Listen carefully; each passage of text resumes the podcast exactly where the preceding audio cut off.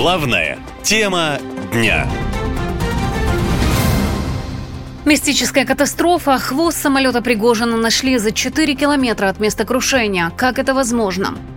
Авиакатастрофа с бизнес-джетом Embraer произошла вечером 23 августа. Гражданский самолет летел из Москвы в Санкт-Петербург.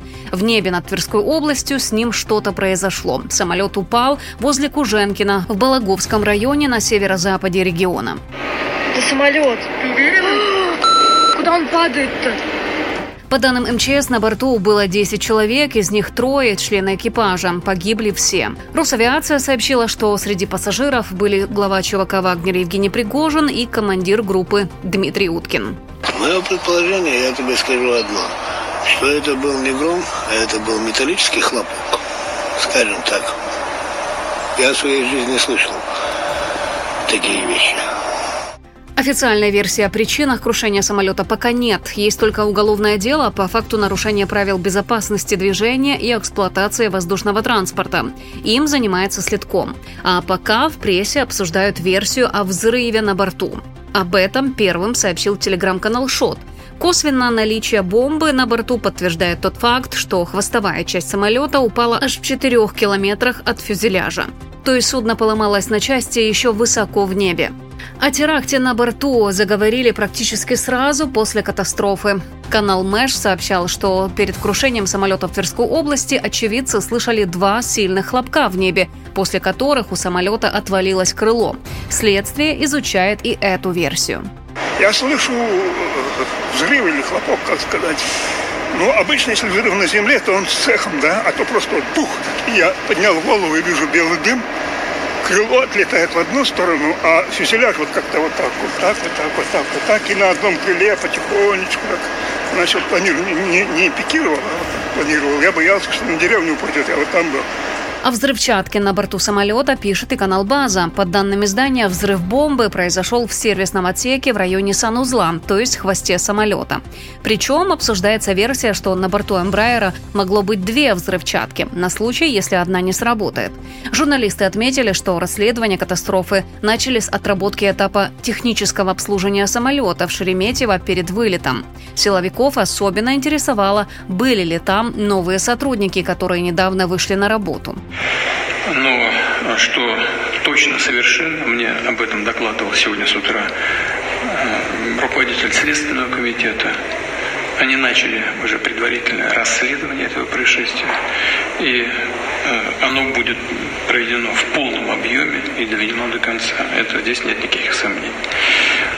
Посмотрим о том, что скажут следователи в ближайшее время.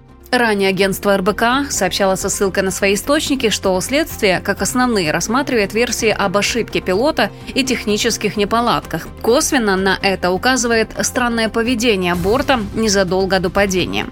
Как следует из отчета сервиса Flight Radar, самолет находился на высоте около 8,5 километров до 18-19 по Москве.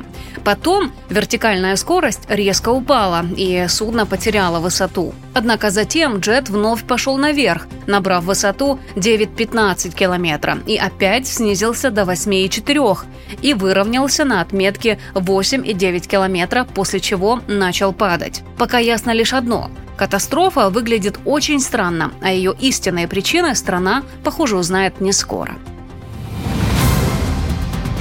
Главная тема дня. Русский полтергейст. Путин подтвердил смерть Пригожина. Разведки ЕС и США не уверены. Что происходит? Президент России впервые прокомментировал авиакатастрофу, в которой погиб бизнесмен и основатель частной военной компании «Вагнер» Евгений Пригожин, а также другие представители верхушки ЧВК. Глава государства выразил соболезнования семьям погибших и высказался о самом предпринимателе. Что касается этой авиационной катастрофы, то прежде всего хочу выразить слова искреннего соболезнования семьям всех погибших. Это всегда трагедия.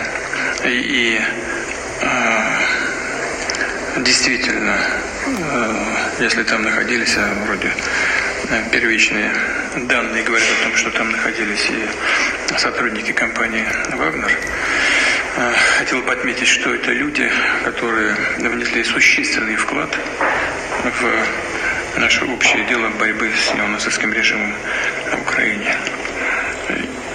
Мы об этом помним, знаем и не забудем. Путин напомнил, что знал Евгения Пригожина очень давно, с начала 90-х. Это был человек сложной судьбы, и ошибки у него были серьезные в жизни, и добивался он результатов нужных и для себя, и тогда, когда я его просил об этом для общего дела, как вот в эти последние месяцы. Он был талантливый человек, талантливый бизнесмен. Президент отметил, что Пригожин результативно работал не только на родине, но и за границей, в частности в Африке. Там основатель ЧВК «Вагнер» занимался нефтью, газом, добывал драгоценные металлы и камни. По словам Путина, 23 августа, то есть в день гибели, Пригожин как раз вернулся в Россию из Африки и провел встречи с некоторыми официальными лицами. Также Владимир Путин рассказал, что Следком уже ведет расследование, которое выполняет в полном объеме и доведут до конца. Сейчас следствие проводит технические и генетические экспертизы, сообщил президент.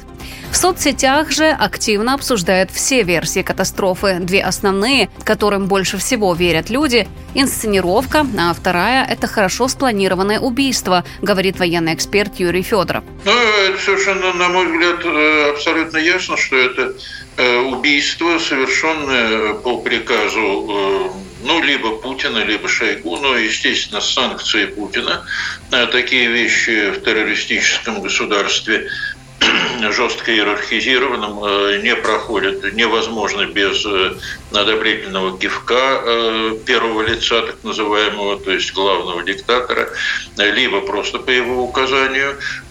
Убийство связано, это, во-первых, это месть, естественно, за унижение, которое испытал Путин во время мятежа двухмесячной давности.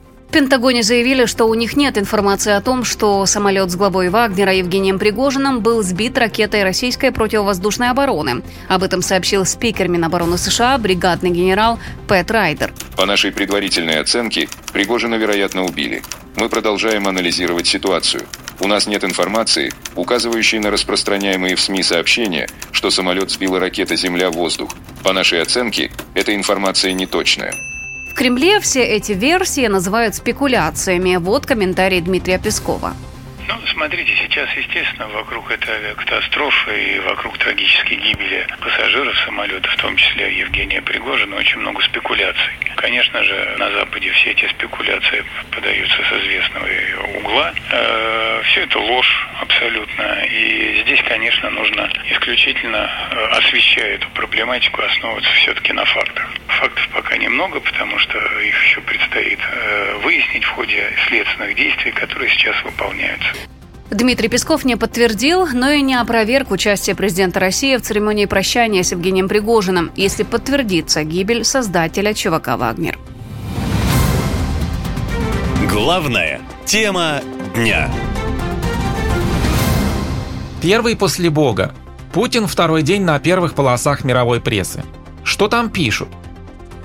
Новость о крушении самолета Евгения Пригожина стала одной из самых обсуждаемых в мировой прессе. Уже второй день подряд на первых полосах западные СМИ пишут о падении самолета в Тверской области основателя ЧВК «Вагнер» и Владимире Путине. Ведущая итальянская газета «Каррера де ла Сера» предполагает, что самолет Пригожина, судя по всему, был уничтожен умышленно. Об этом же пишет британская «Гардиан». Издание отмечает, что Владимир Путин не терпит предательства.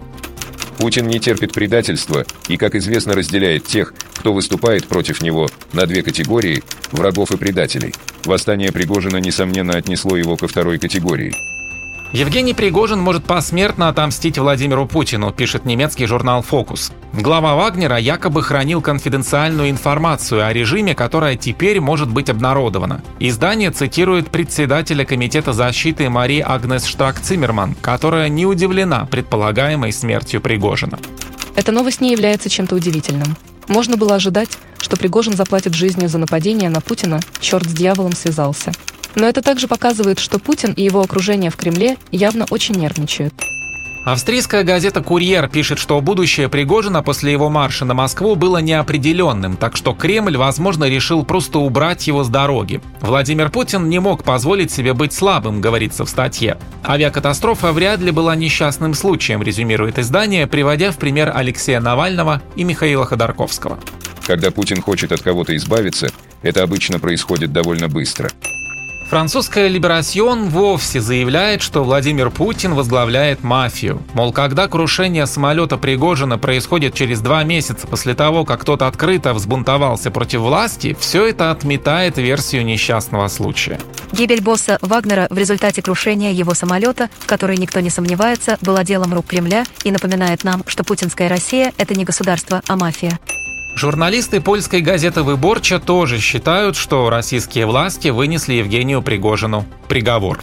Такова логика путинской России, которая живет по правилам, принятым в криминальном мире. Здесь и с политическим оппонентом, и с критиком, и даже с предателем, вина которого очевидна и которого следует судить, расправляются не судьи во время открытого процесса, а убийцы.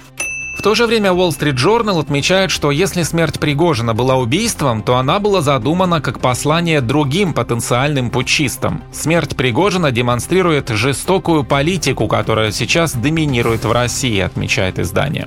Слишком многие на Западе, в том числе левые и правые в США, верят, что они могут убедить Путина отказаться от своих амбиций по восстановлению Великой Российской империи.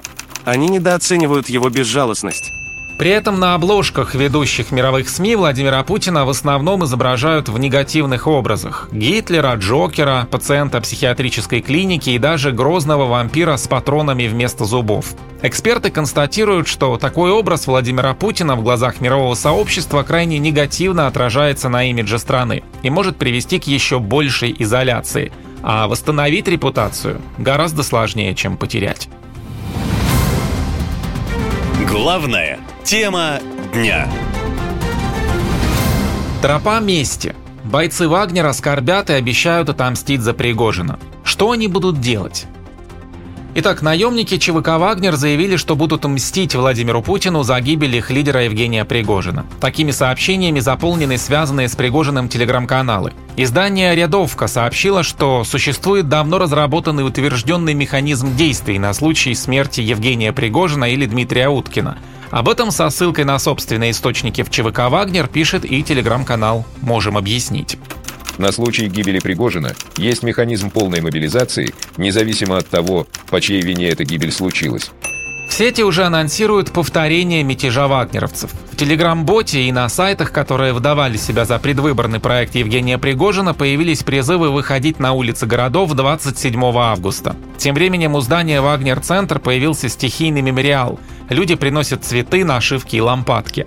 Многие пользователи соцсетей полагают, что страна на пороге нового мятежа – в том, что после гибели основателя ЧВК «Вагнер» мятежные события могут повториться, уверен и военный эксперт Константин Севков.